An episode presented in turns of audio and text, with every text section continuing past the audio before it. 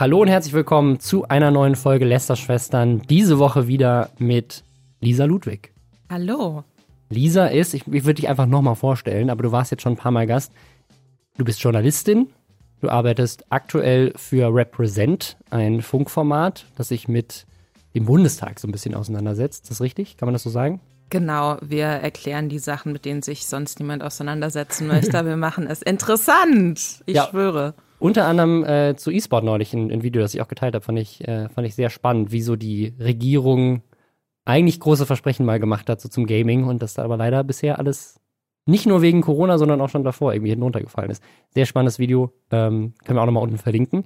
Ja, danke, dass du wieder dabei bist. Wir haben super spannende Themen. Unter anderem haben wir ein Update zum Haus von Montana Black. Wir hatten neulich schon sein Gamingzimmer, aber sein Haus ist so groß, dass es drei Videos braucht, das ganze Haus zu zeigen. Da erfahren wir jetzt mehr. Außerdem haben wir geile Suff-Geschichten von Bibi und Julienko. Äh, auch auf einer Party ein rechter Politiker in Brüssel, aber es war eine andere Art von Party. Wir haben äh, einen rassistischen YouTuber, der Spielepromo macht und ein großer YouTuber hört auf. Außerdem gab es äh, ja so ein bisschen Shitstorm, weil viele deutsche Medien anscheinend nicht wissen, wie man mit äh, Transgender richtig umgeht. Darüber wollen wir sprechen. Vorher einmal Hashtag Werbung. Der Sponsor der heutigen Woche ist Bookbeat. Das ist das Netflix der Hörbücher, eure Möglichkeit, über 10.000 Hörbücher anzuhören. Online oder offline, es ist jederzeit kündbar. Es gibt wirklich alle erdenklichen Genres und eine wirklich sehr, sehr breite Auswahl an ganz, ganz tollen Hörbüchern. Ich habe mal drei dieses Mal ausgesucht, einfach um euch nochmal die Bandbreite zu zeigen. Und zwar einmal Weihnachten mit Astrid Lindgren passt jetzt gerade aktuell. Wir hören das mit unserer Tochter gerade sehr viel. Das ist sehr schön. Dann auf der anderen Seite Fünf Sprachen der Liebe von Gary Chapman. Ist auch gerade in den Trends bei Bookbeat, habe ich gesehen. Ganz tolles Buch für alle, die in einer Beziehung sind oder es gerne wären. Ich kann es wirklich sehr empfehlen. Also jeder, der irgendwie mit dem anderen oder dem gleichen Geschlecht irgendetwas zu tun haben will. Ich kann es sehr empfehlen. Das ist, ähm, ja, äh, hört euch einfach an. Wer jetzt sagt, hey, ich habe weder ein Kind noch, noch eine Beziehung, ist mir alles scheißegal, ich möchte lieber lachen, dann äh, Quality Land 2.0 von Marc-Uwe Kling. Also ihr merkt ne, es ist von, von Fantasy über Sachbücher, über Sachen, die einfach spannend sind, Kinderbücher. Alles mit dabei. Wenn ihr Bock habt und sagt, hey, das möchte ich jetzt machen, für euch gibt es unter bookbeat.de slash Lästerschwestern mit AE oder mit dem Code Lästerschwestern mit AE das Ganze für einen Monat kostenlos zum Testen. Es ist wie gesagt monatlich kündbar und danach kostet es ab 9,99 Euro im Monat. Link ist auch nochmal in den Show Notes. Und wir fangen an mit dem Haus von Montana Black. Und ich glaube, ich schaffe es, das Video in drei Worten zusammenzufassen. Nice, mach mal. RGB Aquarium Graffiti. also, also was, was würdest du als äh, geschulte Interior Design Kritikerin sagen zu diesem Haus? Also ich muss ja dazu sagen, du sagst es jetzt so ein bisschen, als wäre es ein Witz, aber ich interessiere mich wirklich sehr für Inneneinrichtungssachen. ich liebe das auch, wenn so Promis einem so ihre gestagten Häuser und so zeigen. Love it. Ähm, ist vielleicht, vielleicht wäre das eine Karriere auch für mich gewesen, keine Ahnung.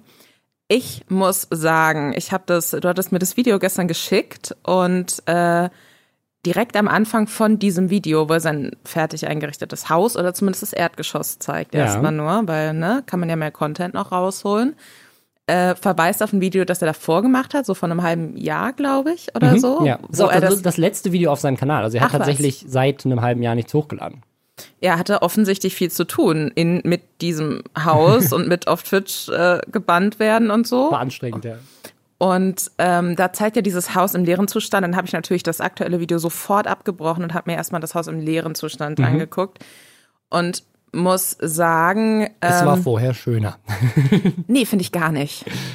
Nee, also er hat, er hat schon, er hat schon, also ich, ich muss auch sagen, also ich finde es gar nicht mal so hässlich, wie ich erwartet hätte, glaube ich. Es ist, also sagen, es ist nicht unbedingt mein Style, aber ich finde schon, dass es einen gewissen Style hat. Voll. Also man muss dazu sagen, ähm, was ich allgemein nicht mag an Häusern auch nicht verstehe, ist, äh, das hatte davor auch schon im kompletten Erdgeschoss so Fliesen, was sich als Bodenbelag außerhalb von Küche und mhm. Bad komplett, muss ich immer so an Frauentausch denken, so von den Leuten, die dann auch so in Anführungszeichen Afrika-Bilder an den Wänden hätten und wir haben hier Fliesen, weil das lässt sich leichter abwischen und ja. so, muss einmal nur kurz durchwischen, alles ist sauber. So ein bisschen. Und ähm, genau, und er hatte damals schon so durch dieses Haus geführt und bei so ein paar Sachen gesagt, ja, das kommt raus oder das lassen wir so. Ähm, in dem ersten Video zeigt er auch das komplette Haus leer und jetzt zeigt er eben nur das Erdgeschoss und was er halt gemacht hat, ist ähm, äh, den Boden zum Beispiel, der hat so einen schwarzen PVC-Boden jetzt oder mhm. so da drin liegen. Ja, spannend finde, aber PVC ist jetzt eigentlich nicht so ein edles Material. Das ist ähnlich wie Fliesen, das kann man einfach abwischen. Ja, das ist halt auch so, weil PVC hast du halt, wenn wenn es nicht für einen richtigen Holzboden oder so gereicht hat oder man sich dachte, okay, die Dielen sind kaputt, wir legen jetzt irgendwas drüber. Ja.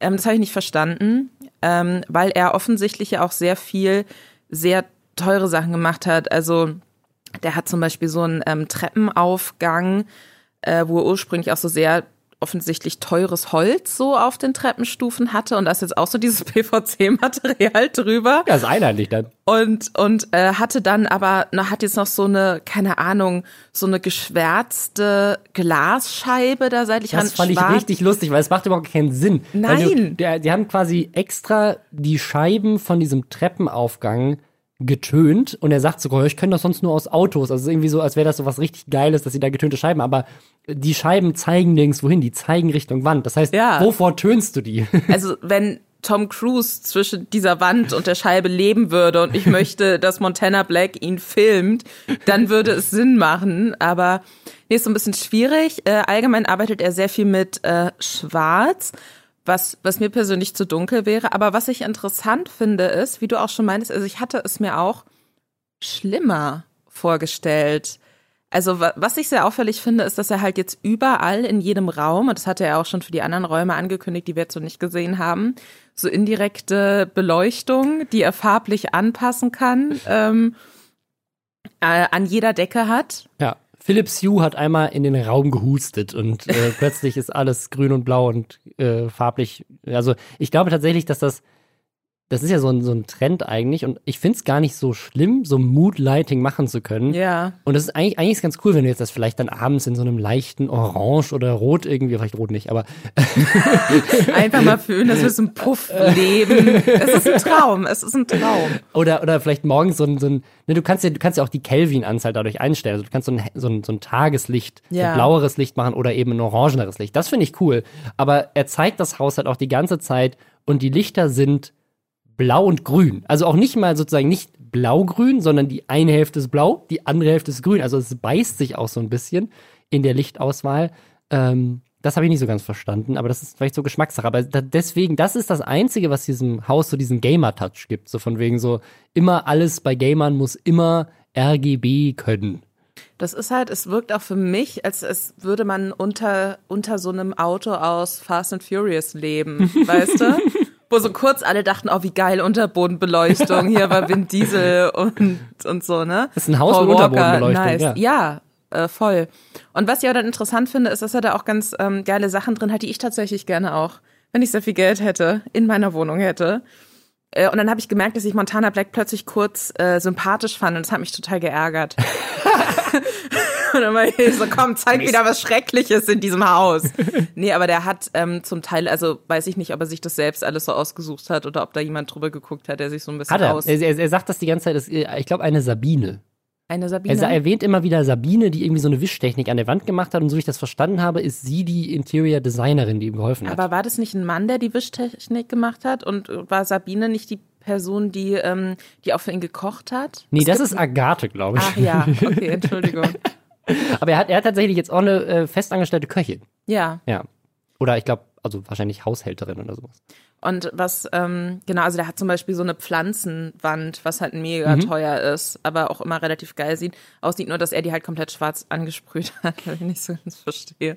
Äh, ein riesiges Aquarium natürlich, was mehrere Tonnen eins? wiegt. Also wir wissen ja schon, dass im Gaming-Raum eins steht, weil den genau, haben wir schon gesehen. Genau, also es, es gibt es gibt ja auch, ich glaube, im ähm, ist halt noch so ein Gästezimmer, was ja. komplett anders eingerichtet als als der Rest des Hauses. Es hat so ein bisschen so hellblau, babyblau mäßig. Da ist auch ein kleines Aquarium drin aber er hat so ein riesiges halt. Ja, und er hat, er hat, glaube ich, im Eingangsbereich noch eins. Also es sind, insgesamt sind, glaube ich, vier Aquarien, die Ja. ich bisher gesehen habe. Wir waren noch nicht oben. Also wer weiß, was oben noch ist. Das, Aber ist ja. das so ein bisschen so MTV Crips? Ja. Anfang der 2000er. Und so, ah, und hier ist mein Baby Shark oder so. Genau, du hast schon angesprochen, auch äh, sehr viel mit Graffiti.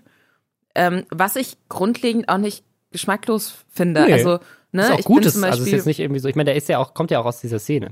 das, das finde ich, da denke ich mir dann, also ich zum Beispiel würde mir dann vielleicht eher so ein großes gerahmtes Foto von Martha Cooper, die halt äh, in äh, New York die äh, Entstehung von Graffiti und Hip-Hop begleitet hat und richtig krasse Fotos gemacht hat. Da kann man sich, na gut, Museum hat jetzt zu, aber im Urban Nation Museum in Berlin gibt's da eine sehr, sehr schöne Ausstellung zu mit ihren Fotos.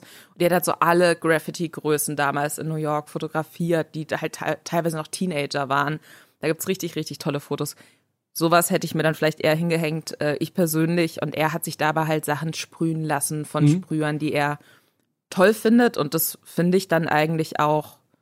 Ne, also da denke ich mir so, ah, okay, cool. Das, der hat was, was, was ihn so begeistert, dass er das irgendwie sehr präsent in seinem Haus und auch in seiner Garage Ja. haben möchte. Die hat er nämlich äh, von innen und das sah eigentlich auch ganz Ja. krass cool. aus. Wie so ein vorbeifahrenden ähm, Regionalzug. Genau, weil ich glaube, ich glaub, so als Anspielung daran, dass das ja, das ist ja so die Königsdisziplin der Sprayer ist, dass du so ein, so Whole ein, Train. so ein Whole Train machst. Und das ist quasi, also er hat quasi die Garage in den, in den Zug verwandelt, der dann wiederum bes besprayt wurde. Ähm, also das ist irgendwie, finde ich auch eine sehr coole Idee, auch seine beiden Autos, seine S-Klasse und sein Lamborghini da drin. Ähm, also ich hätte, also ich, keine Ahnung, ich weiß nicht, was ich erwartet hätte, aber sein Gaming-Zimmer dagegen finde ich tatsächlich äh, sehr viel hässlicher. Also weil das Gaming-Zimmer ist halt so Klischee-Gaming-mäßig mit so Formen und RGB und so weiter. Ähm, aber das Haus ist eigentlich, also ich würde da jetzt nicht drin wohnen wollen, aber so für ein Airbnb würde ich denken so, ja, ist ein nettes Haus, kann ich, kann ich mich drin aufhalten. So, ich hätte jetzt, vielleicht hätte ich einfach mehr so Zeichnungen von nackten Frauen an den Wänden erwartet oder sowas und nicht irgendwie klassische Zeichnungen von seinem kleinen Hund.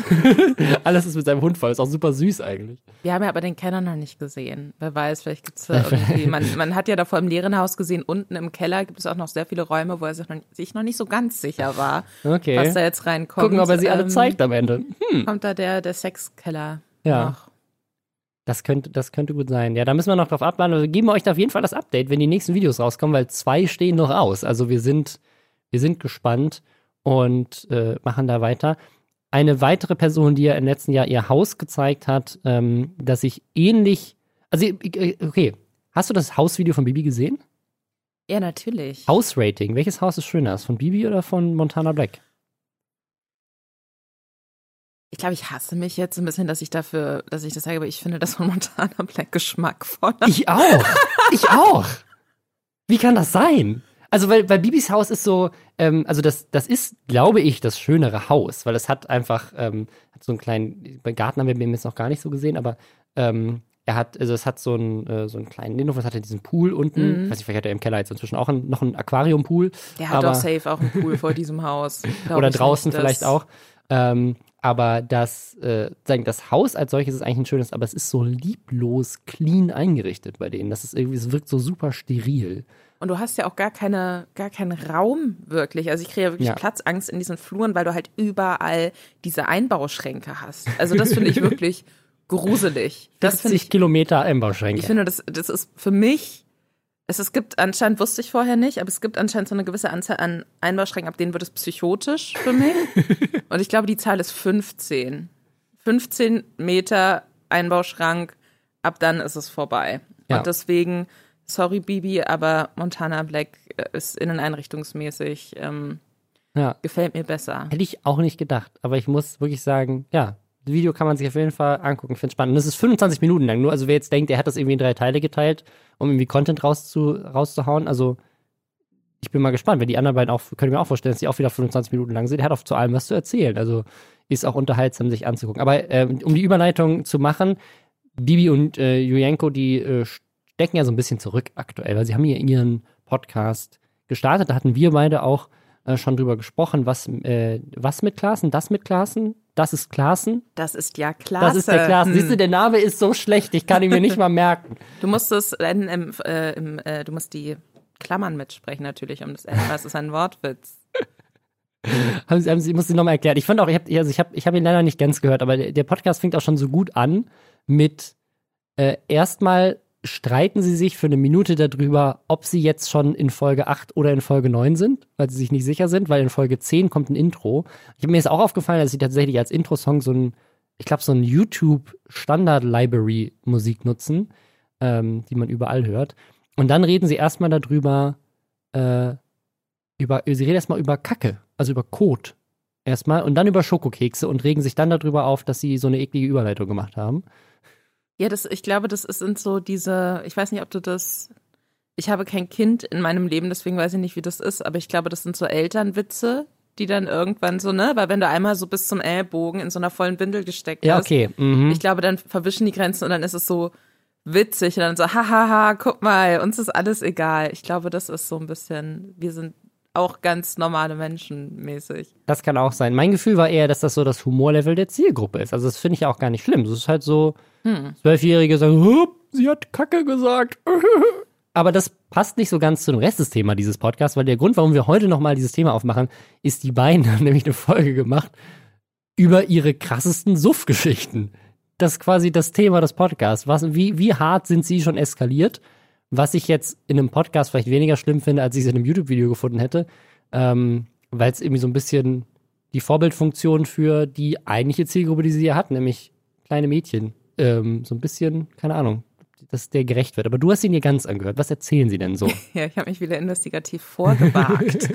ähm, ja, da habe ich mich sehr drauf gefreut, weil ähm, ich sehr viele mitteleskalative Geschichten in die Richtung in meinem Leben hatte und, und mir dachte, oh, wie, wie krass müssen YouTuber ausrasten können mit der ganzen Kohle und so. Und es war, es ist aber natürlich nicht krass gewesen. Und es ist auch immer wieder mit dem Hinweis, dass das natürlich nicht gut ist, sich zu betrinken und dass sie da mittlerweile auch so eine kritische Distanz dazu haben. Ähm, äh, ich will kurz vorgreifen zum, ähm, zum Ende. Das fand ich nämlich dann auch krass, dass sie am Schluss, oder Bibi erzählt es gar nicht, Julian erzählt es, dass Bibi auch mal was ins Getränk gemischt wurde, wohl in einem Club. Oh, krass. Und äh, sie ihn nicht mehr erkannt hat und irgendwie komplett, also ganz krass auch meinte, so dieser fremde Mann fasst mich an, ich will das nicht. Und es war halt Julian, der meinte, Bibi, dir geht's nicht gut, du musst nach Hause. Krass.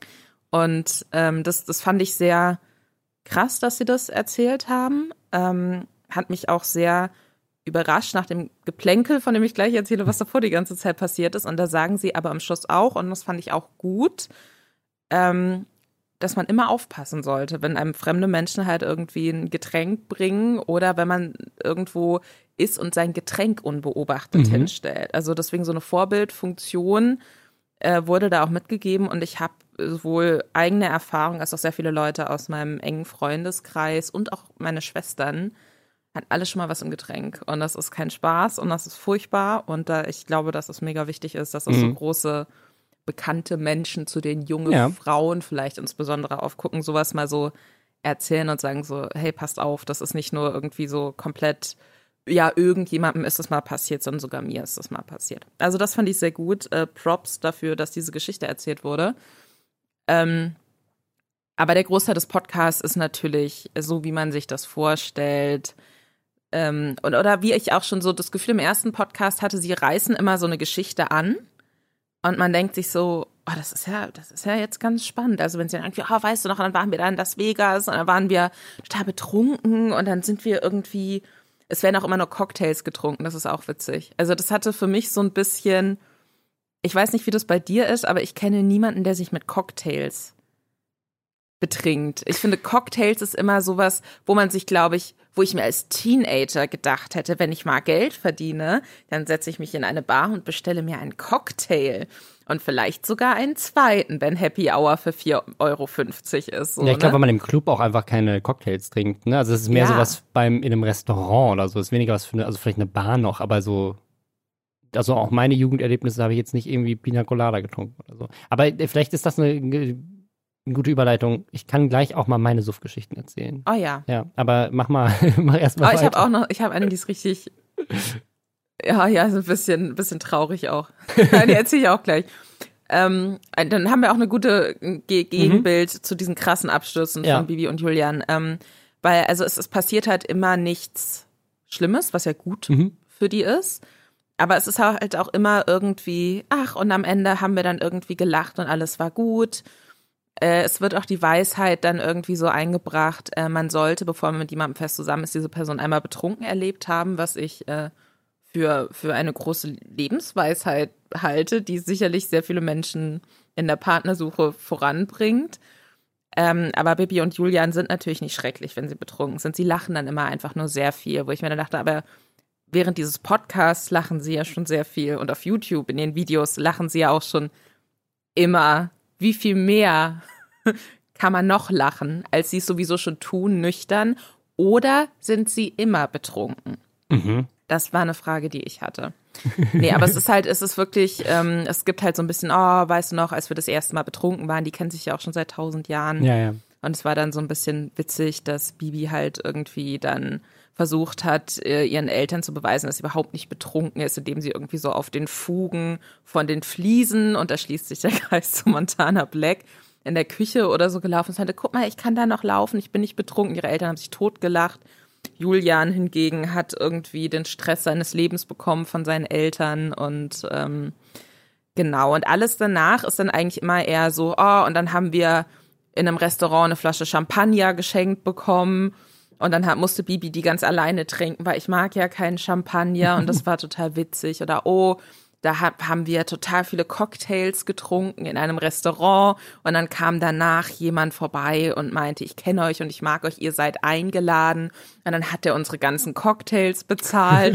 und es ist dann halt auch schon wieder so, ja, weiß ich nicht. Oder ja, in Las Vegas, wir haben viel zu viel getrunken und dann haben wir total viele Sachen für voll viel Geld gekauft und sind am nächsten Morgen im äh, im Hotel aufgewacht zwischen so lauter Einkaufssachen, konnten uns nicht mehr dran erinnern, total verrückt. Wo ich mir denke, ja gut, das ist jetzt halt ähm, ich wünschte, das wären meine Suftgeschichten gewesen, dass ich so viel Geld habe, dass ich dann einfach mal betrunken bei, weiß ich nicht wo, einkaufen kann. Aber ähm, ja, es sind nicht die schlimmsten Abstürze der Welt, aber ich finde, das ist so ein bisschen. Ich muss tatsächlich zugeben, ich finde, die haben so eigentlich eine ganz süße Dynamik miteinander und ich interessiere mich nicht sonderlich für ihr Leben. Ich habe mir das jetzt wirklich nur angehört für den Podcast, aber ich dachte mir irgendwie so, ja, es stört mich jetzt auch nicht. Ich glaube, die sind halt irgendwie, die mögen sich sehr gern und die haben sehr viel zusammen gemacht und denen geht's halt einfach sehr gut und deswegen reden die darüber, wie gut es ihnen geht und nichts Schlimmes ist jemals existent. Und ja, ich weiß nicht, ob ich mit denen äh, saufen würde. Ja. Ja. weiß ich auch nicht. Ich weiß auch nicht, mit wem ich, mit welchen YouTubern ich wirklich äh, saufen würde. Aber jetzt kann ich ja meine meine Suftgeschichte einmal erzählen. Und zwar, ich habe tatsächlich, bis ich 21 war, kein Alkohol getrunken. Hm. Ähm, das hat sich irgendwie einfach so ergeben, weil ich war halt davor, äh, ich muss es an dieser Stelle sagen, Leute, es tut mir leid, das ist kontextrelevant. Ich war in Amerika. Wirklich? ja. Noch nie ähm, gehört. Und äh, war da Austauschschüler und bin da 16 geworden. Und da darfst du ja keinen Alkohol trinken. Und das kam für mich auch gar nicht in die Frage, weil, weil wenn du da erwischt wirst, fliegst du raus. Mein Gastbruder, während ich da war, der kam aus Kolumbien, äh, der musste drei Monate früher gehen, weil er tatsächlich, die wurden von der Polizei angehalten. Ähm, und äh, der war im Auto mit jemand anderem, der gefahren ist. Da war eine Flasche Alkohol äh, im Auto. Und äh, die waren noch alle nicht 21. Und dann ähm, musste der, wurde quasi des Landes verwiesen. Nicht vom, nicht von der, nicht vom Staat, aber von der Austauschorganisation, weil mein Gastvater das dann melden musste.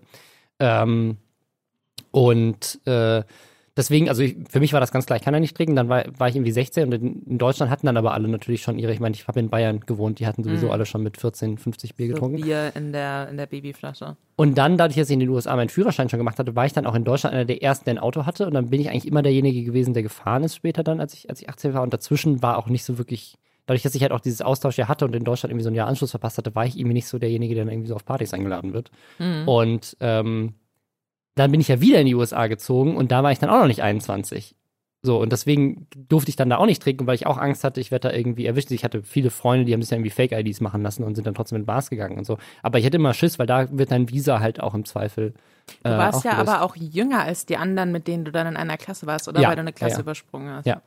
Ähm, danke, dass du das nochmal droppst, ja, so als, als jetzt, äh, Reverse Flex. Das passt ganz gut ähm, so zu dieser Amerika-Situation. Ja, und dann, dann war, war, bin ich, äh, das, das war auch äh, richtig schade, weil ich wollte dann tatsächlich, das war so mein Ziel, wir haben so ein, so ein Ding geplant mit den ganzen ähm, YouTube-Kollegen, mit denen ich damals schon gearbeitet habe.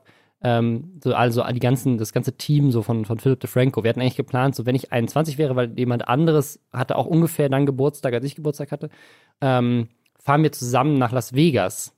Deswegen musste ich gerade an diese Story denken. Und ich betrinke mich dann zum ersten Mal in Las Vegas mit allen anderen zusammen. Wir machen da irgendwie eine große Party, weil dann bin ich ja 21 und dann darf ich das.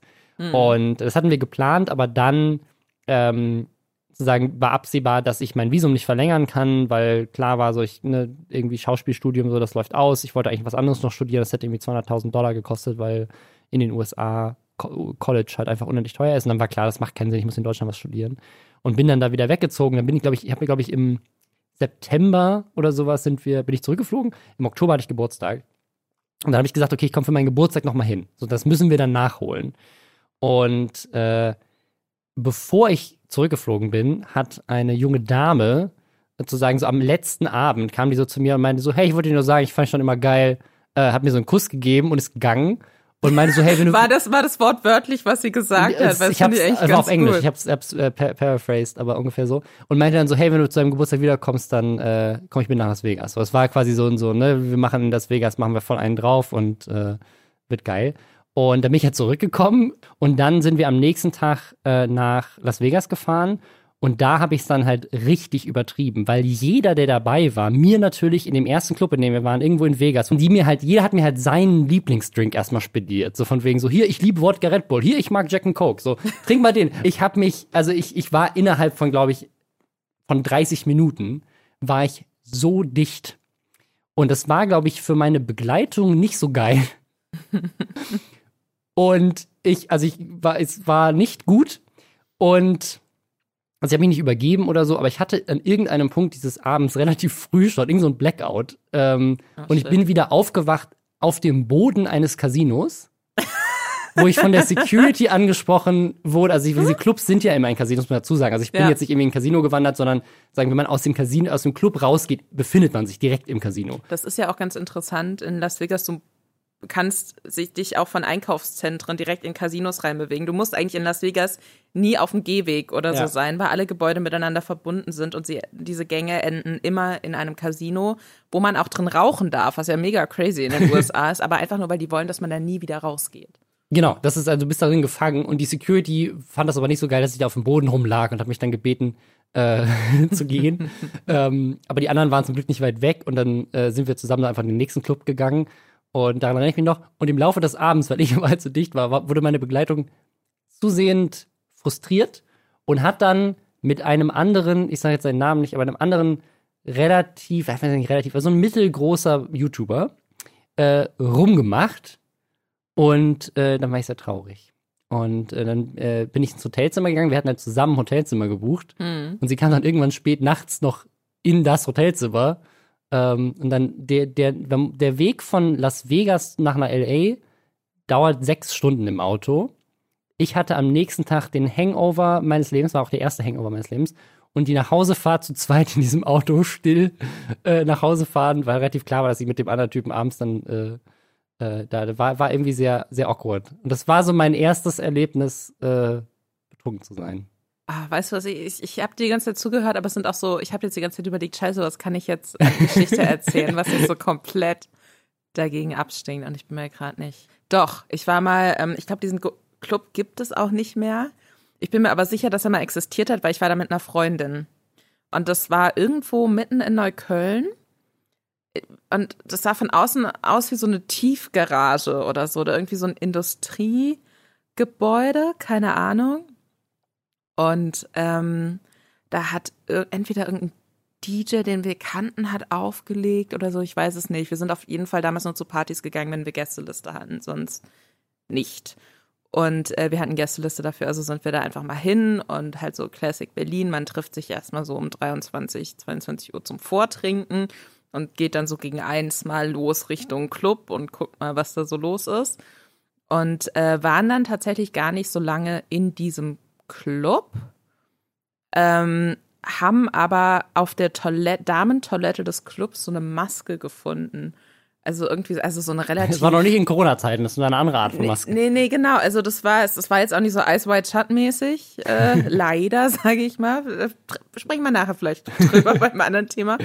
Ähm, aber nee, das war so eine, so eine ganz billige, einfach so mit so einem ähm, Gummi mhm. hinten und so, so eine ganz, so ein plain white face. Also so Guy Fawkes mäßig so ein bisschen oder ja, so. Ja, wo man einfach sowas draufmalen kann okay. auch mhm. so. Und ähm, da war so ein gruseliges Gesicht drauf gemalt. Also die Augen waren so schwarz umrandet und der Mund irgendwie so rot verzerrt.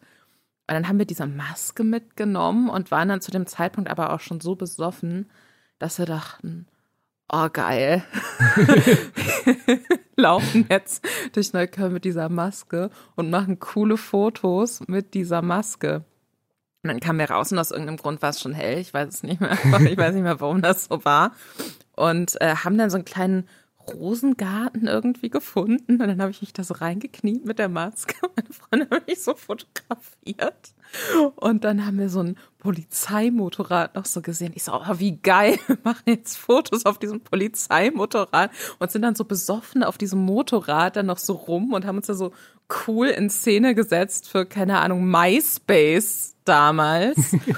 und ähm, irgendwann, es wurde dann auch immer heller und irgendwann ähm, gucke ich so nach rechts und denke mir so, ach krass, da ist ja so eine komplett verglaste Front und gucke so in die Augen von Leuten, die hinter dieser Glasfront sitzen. Und es war halt direkt vor der Polizeidienststelle, die komplett verglast war nach vorne hin, irgendwie, oder zumindest so ein großes Glasfenster hatte. Wir haben uns die ganze Zeit einfach nur angestarrt. Wie halt so zwei offensichtlich besoffene Girls mit irgendeiner so mega creepy Maske auf, durch so Rosengärten kriechen und versuchen sexy auszusehen und danach so coole Poser-Fotos auf einem Polizeimotorrad machen. Ein Wunder eigentlich, dass sie uns nicht festgenommen haben, muss ich jetzt mal ganz ehrlich sagen. Ah, wie gut. Äh, aber eins von den Fotos habe ich auch noch. Es ist auch, es ist sehr schön. Es ist genauso schön, wie ich mich in dem Moment gefühlt habe. Sehr gut. Das, ich würde das gerne als Podcast-Cover für diese Folge einstellen. äh, ja, mega. Krass. Also es gibt bestimmt auch die andere Seite der Geschichte, die Polizisten immer gerne wieder erzählen. Von diesem einen Morgen. äh, sehr, sehr gut. Wer auch gerne solche exzessiven Partys äh, feiert, ähm, sieht man in Berlin, glaube ich, auch ganz oft sind natürlich äh, Politiker und Politikerinnen. Ähm, die haben gerne krasse Partys. Und das ist nicht nur in Berlin so, das ist auch in Brüssel so. Da werden auch richtig krasse Partys gefeiert. Haben wir jetzt gelernt, unter anderem jetzt auch äh, trotz Corona Orgien äh, gab es ja in Berlin ja auch diese krasse, haha, hier ist eine große Sexparty. Ähm, das gibt's auch in Brüssel und einige Diplomaten waren dabei.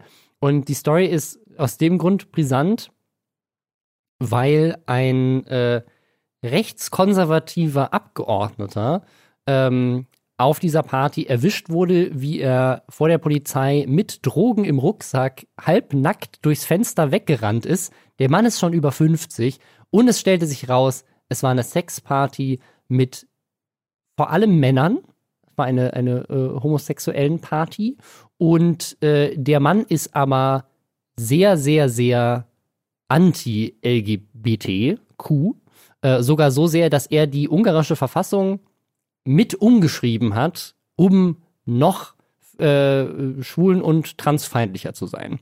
Also da wurde extra von ihm wohl reingeschrieben, Ehe ist nur zwischen Mann und Frau. Das war er persönlich, der das quasi mit in den Verfassungsentwurf reingeschrieben hat. Und ja, der ist jetzt äh, ausgetreten aus der Partei. Und äh, lustiger Sache auch, die Partei ist auch hardcore anti-Drogen und der wurde mit Ecstasy im Rucksack gewischt. Ähm, ich wusste das gar nicht, dass das eine, eine schwulen Sexparty war. Ich hatte irgendwie überall nur gelesen, halt gab mehrere Teilnehmer, davon mehrere Diplomaten auch. Also das wurde, das wurde so berichtet, aber es ist, es wird auch immer gesagt, es waren quasi vor allem Männer. Also es wird nicht gesagt, dass es nur Männer waren. Mhm. Vielleicht war es auch eine Gangbang-Party und wir wissen es nicht. Aber dadurch, ja. dass er sich so äh, entschuldigt hat, auch in dem Kontext und er ist auch frühzeitig schon zurückgetreten, ähm, gehen, glaube ich, einfach viele davon aus, dass es tatsächlich, ähm, dass er da mit anderen, also ja, das wird, wird weitgehend vermutet, dass okay. er da, ähm, ja, das hört man ja auch aus den USA immer wieder, dass äh, unter anderem die größten, ähm, die, die größten rechtskonservativen Politiker da, die gerne mal ähm, so auch mit ihrem äh, Ultrachristentum gegen Homosexuelle wettern, dann gleichzeitig die beliebtesten Leute auf Grinder in Washington DC sind oder so. ähm, ich kann mir vorstellen, dass sie sich auch einfach entschuldigt hat. Also selbst wenn das jetzt keine äh, äh, schwulen Sexparty gewesen wäre, ähm, der ist ja verheiratet und seine ja. Frau ist ja auch irgendwie, ich glaube, im Finanzministerium. Ja, sie hat auf jeden so. Fall auch eine, ich glaube, Verfassungsgericht oder so. Sie ist auf jeden Fall auch äh, in, in der Politik äh, aktiv und die haben auch eine gemeinsame Tochter. Also so oder so nicht geil. Also es gab wohl tatsächlich in Ungarn einen ähnlichen Fall, aber lokaler, wo ein Lokalpolitiker auch irgendwie mit einer Prostituierten gefilmt mhm. wurde. Und das hat wohl dafür gesorgt, dass diese Partei, also die auch die Regierungspartei ist, dass die krasse Stimmen verloren hat, weil sozusagen, das passt natürlich nicht zum rechtskonservativen Image in diesem, so wir sind super christlich und christliche Werte stehen in unserer Verfassung und äh, äh, Ehe ist nur zwischen Mann und Frau und muss ganz treu sein und so. Aber das ist ja witzig, dass sich die dann tatsächlich Stimmen verloren haben, weil bei Trump oder so Evangelikale halten dem ja nach wie vor den Rücken frei und in Deutschland jetzt mit der AfD, da leisten sich Leute ja auch ab, auch abseits vom Rassismus und allem, was man an der AfD ja immer kritisiert, sehr viele Dinge, die, die so mit diesem klassischen Familienbild jetzt nicht unbedingt übereinstimmen und da wird dann gerne. Ich weiß nicht, meinst du, wenn, wenn Alexander Gauland Sextape rauskommen würde, würde, würde das der AfD nichts schaden? Nee. Nee, wahrscheinlich nicht. Weil ich glaube, die Leute, die halt so dieses Nationalistische wollen, was ja die Partei von Viktor Orban in Ungarn ja, auch ja. Ne, einfach ist, ähm, eine nationalistische äh, rechte Partei, ähm, denen ist gar nicht so wichtig, wer da jetzt für diese Werte einsteht, sondern die Leute sind dann halt einfach ein Vehikel dafür, dass sich für diese Position eingesetzt wird. Also die, die Leute denken ja nicht, oh, das ist so ein sympathischer Typ, dem kaufe ich alles ab, was er sagt, selbst wenn er Rassist ist, sondern die wählen den ja, weil er Rassist ist. Ähm, deswegen, oder weil die Partei, weil er mit seiner Partei so, für solche Dinge einsteht. Ähm, ja, aber ich frage mich schon auch immer bei diesen Sexpartys so ein bisschen. Also Punkt eins, warum wurde ich noch nie zu sowas eingeladen? Ja. Ich würde nicht teilnehmen, glaube ich. Aber die, man würde sich, würde sich einfach geehrt fühlen, eingeladen ja. zu werden. Das ist einfach frech, dass das nicht passiert. Ne? Also ich finde sowieso immer, man, man muss mehr Sachen für sich einfordern, auch so bei bei Partys. Ich war vor, vor zwei Jahren äh, beim ähm, Medienbord Berlin-Brandenburg-Empfang bei der Bier, mhm. Bier, äh, Biennale, ja genau, Berlinale. Das ähm, ist so die, die Party, da muss man sein, da läuft dann Till Schweiger aber auch rum. einfach nur dadurch, dass ich auf Instagram geschrieben habe, ich finde es so Frechheit, dass ich noch keine Einladung für Berlinale Partys bekommen habe. Und dann schreibt er halt so flüchtiger, sehr flüchtiger Bekannter so, auf welche willst du denn? Und ich so, ja, weiß ich nicht, hier, Medienport Berlin Brandenburg vielleicht. Also, ja, okay, cool, kein Ding. Ja, Muss noch jemanden mitnehmen. Und vielleicht, äh, halt vielleicht muss dann mal das gleiche mit Sexpartys mal machen, dann schreibt er dich an und sagt, welche willst du denn? ja, das ist so, so diese eine Person. Oder ja. auch so, ich möchte einmal zum Jahrestreffen der Zahnarztvereinigung. Wo ist meine Einladung? Wieder dieselbe Person. Ja. Ähm, nee, das, das frage ich mich immer. Also auch, gibt's da dann so geheime Telegram-Gruppen? Vielleicht, so Politik-Sexpartys, ja. die Telegram-Gruppe. Also den, den interessantesten Gedanken, den ich dazu gelesen habe, war von, von Rick von den Space Frogs, der gemeint hat, wie wurde der denn eingeladen? Also wenn das wirklich stimmt, dass das eine, eine Schwulenparty war, bei dem würdest du ja als letztes denken, dass jemand, der sich explizit dagegen ausspricht, äh, da Bock hätte dabei zu sein. Also lädst du den einfach mal so, einfach mal so aus Spaßeshalber ein, in der Hoffnung, dass er vielleicht Ja sagt? Oder gibt es da Apps für? Also wie, wie passiert das? Wie, wie, also da waren auch, da waren wohl auch, das, das ist ja das Spannende an Brüssel, das sind ja alles Diplomaten da. Es haben sich wohl auch drei Leute einfach mit ihren Diplomatenausweisen dann äh, ja auch sozusagen rausgezogen aus mhm. der Affäre ähm, weil die Party wurde ja nicht aufgelöst, weil es irgendwie verboten ist, dass man Sexpartys hat, sondern sie ist nur verboten wegen Corona und sie ja. haben halt gegen die Auflagen geschlossen. Die Nachbarn hatten sich beschwert, dass es zu laut war und haben eine Party vermutet. Und dann kam halt die Polizei. Und äh, da kannst du dich mit dem Diplomatenausweis einfach so sagen, so, ich bin Diplomat, ich darf machen, was ich will, ist egal. Äh, fand, ich, fand ich auch sehr spannend. Ähm, vielleicht, das ist aber, sagen, ist das, keine Ahnung, wenn das alles Diplomaten waren, ist da so ein, in, in der EU gibt so ein, so, ein, so eine AG, AG Sexparty. AG. Und dann wechseln die immer so zwischen Brüssel und Straßburg oder keine Ahnung. Wie funktioniert das? Wer, wer organisiert sowas? Wer sagt, also wie startet man sowas? Wie, wie fängt das an? So, ist das, ist das ein Paar, die sagen so, hey, wir sollten mal ein paar unserer Freunde einladen für eine Sexparty? Oder sind das einfach so Leute, die sich nicht kennen und einen Flyer aufhängen, so an Ampeln, so mit so Abreißzetteln, so, ey, Bock auf eine Sexparty, ruf an. Es gibt Mad Eagle und Gürkchen. ähm, ja, weil, nee, vielleicht ist es wirklich irgendwie mal bei so einem Dinner und dann hat man so den fünften Wein äh, schon intus und dann sagt irgendjemand mal sowas so in die Runde und dann lacht die Person aber auch so sehr laut, so hahaha, nein, das meine ich natürlich nicht ernst und guckt dann aber so bedeutungsschwanger so und sucht so Mhm. Blickkontakt und wartet drauf, dass irgendjemand so bedeutungsschwanger zurückguckt und dann baut sich das so langsam auf. Okay, also meinst du, das passiert organisch bei einer normalen Party? Also sagen, die Art, die Art und Weise, wie Sexpartys sich zuerst formen, ist in einer Party, entsteht spontane Orgie und dann sagen die Leute hinterher, lass mal Nummern austauschen, das nochmal machen. Ja, ja. Also weiß, oder man, man trifft sich in so einem ähm, normalen Staatsbankett-Kontext. Dann finden diese bedeutungsschwangeren Blicke statt. Und, und dann geht vielleicht bei der Verabschiedung so, raunt man sich da nochmal zu, so die Idee mit der Penetration vorhin fand ich nicht so schlecht. Und ähm, dann baut sich das so auf vielleicht. Und Okay. vielleicht haben sie den äh, rechten Dude, vielleicht war das ein Joke. Vielleicht so, hahaha, komm, würde mega eklig finden, auf gar keinen Fall kommt der.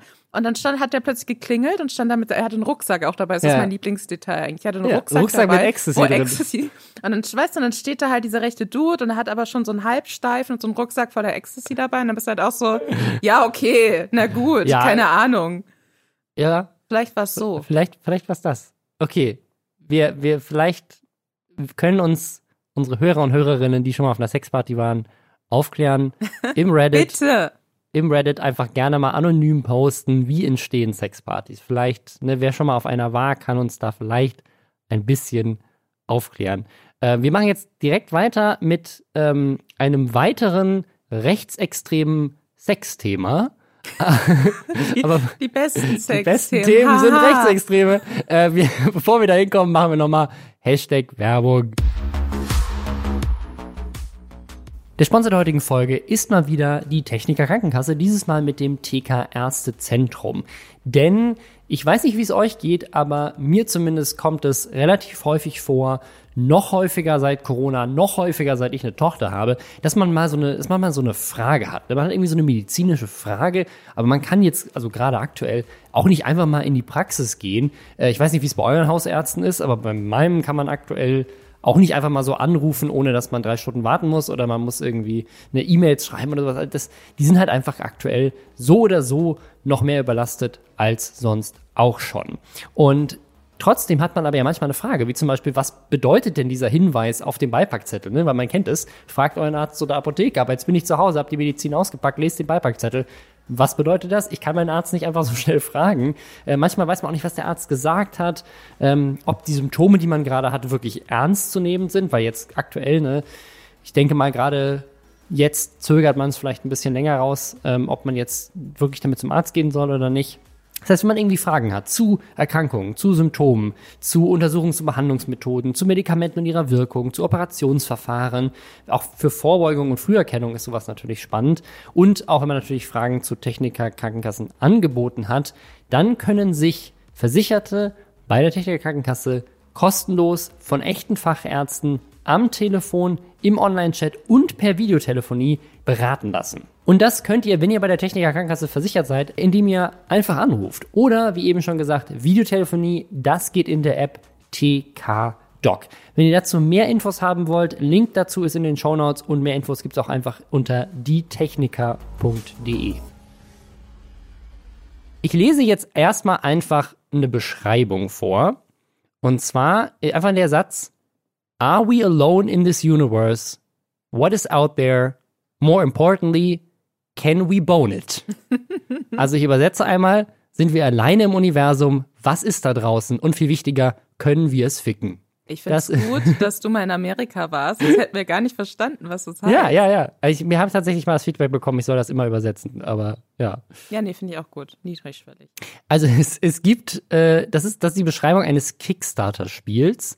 Was ich sehr spannend finde, dass es immer noch Kickstarter-Spiele gibt, die so erfolgreich sind. Dieses Spiel hat nämlich 1,6 Millionen äh, gesammelt, was echt viel ist. Und ich habe tatsächlich, es gab mal so eine Zeit, aber die ist jetzt schon so, ich würde sagen, sieben oder acht Jahre her, wo ich auch voll auf Kickstarter unterwegs war und auch mehrere Videospiele, unter anderem Star Citizen, mitfinanziert habe. Wer Star Citizen nicht kennt, das ist ein Spiel, was mehrere hundert Millionen gesammelt hat bis heute und wo unklar ist, ob das jemals fertig wird. Und das ist, das ist so ein Ding, was mich, also nicht nur das, sondern ich habe, glaube ich, wirklich bis auf ein Brettspiel, was ich mal finanziert habe, von, ich, also ich bin mir sicher, dass ich über zwei, drei Jahre auf Kickstarter mindestens 400, 500 Euro mal ausgegeben habe, weil, ich, weil, das, weil du kaufst ja ein Produkt, du gibst, gibst ja nicht einfach irgendwelchen Leuten Geld, sondern mhm. du kaufst quasi ein Produkt im Voraus und finanzierst es. Und ich habe, glaube ich, bis auf dieses Brettspiel keines dieser Produkte je bekommen, weil die alle in irgendeiner Form sind die entweder, haben die so krass versagt, dass das irgendwie alles in sich zusammengebrochen ist, oder das Endprodukt war so scheiße, dass ich mich gar nicht drum gekümmert habe, es runterzuladen, weil alle es verrissen haben. Deswegen bin ich bei Kickstarter immer noch so ein bisschen skeptisch, aber dieses Spiel Subwars hat ähm, sehr viel Geld. Und die Entwickler dahinter, die kennst du wiederum. Nicht persönlich, möchte ich kurz einwerfen. Äh, genau, das, dahinter steckt äh, Studio FOW. Mhm. Ähm, und die sind eine Art Produktionsfirma für ähm, Computer animierten Videospiel Vergewaltigungspornogramm, was sehr spezifisch klingt und auch ist.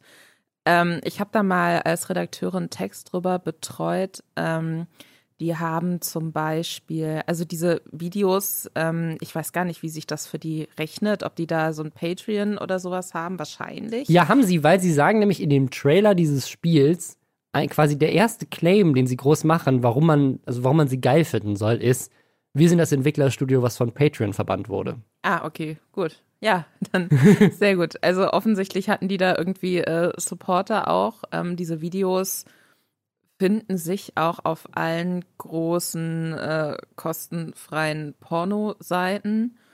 Und ähm, genau, da gibt es dann irgendwie so, also das ist auch tatsächlich sehr aufwendig gemacht, wenn auch sehr verstörend. Es gibt äh, mehrere Videos, in denen Lara Croft vergewaltigt wird. Ich glaube zum Teil auch von ähm, Tieren oder Monstern oder so, bin mir gar nicht ganz sicher. Ähm, genau, und die haben sich da quasi so ein, ja, das so ein bisschen so, einerseits sagt man ja immer, man darf nicht irgendwie Kink shamen und so und es kommt da niemand zu Schaden. Und äh, es gibt ja auch viele extremere Rollenspielsachen und wenn da jeder cool mit ist, dann ähm, ne, herzlichen Glückwunsch.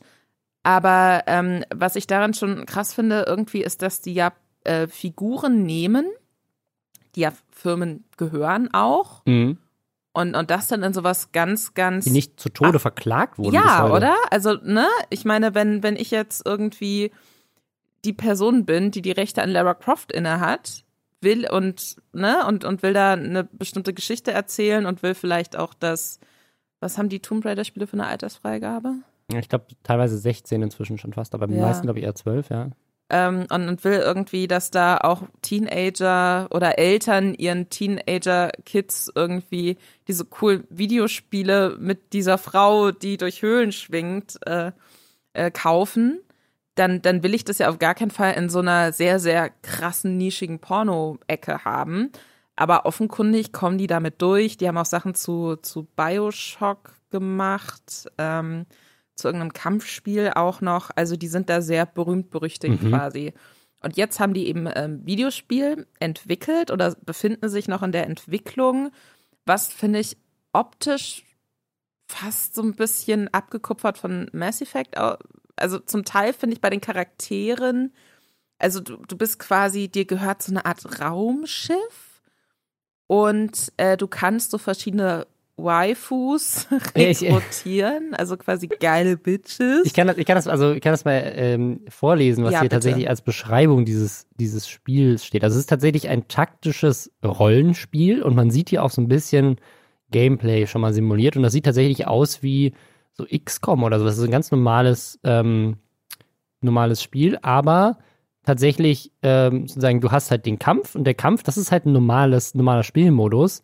Und dann hast du aber die Deadly Alien Waifus, die quasi die Charaktere sind, mit denen du kämpfst. Und mit, das ist quasi der normale Spielteil. Aber dann, der zweite Teil ist, learn their backstories, earn their loyalty, and they'll do other stuff for you too. And by other stuff, we mean in bed. Like, you know, copulation. We mean banging.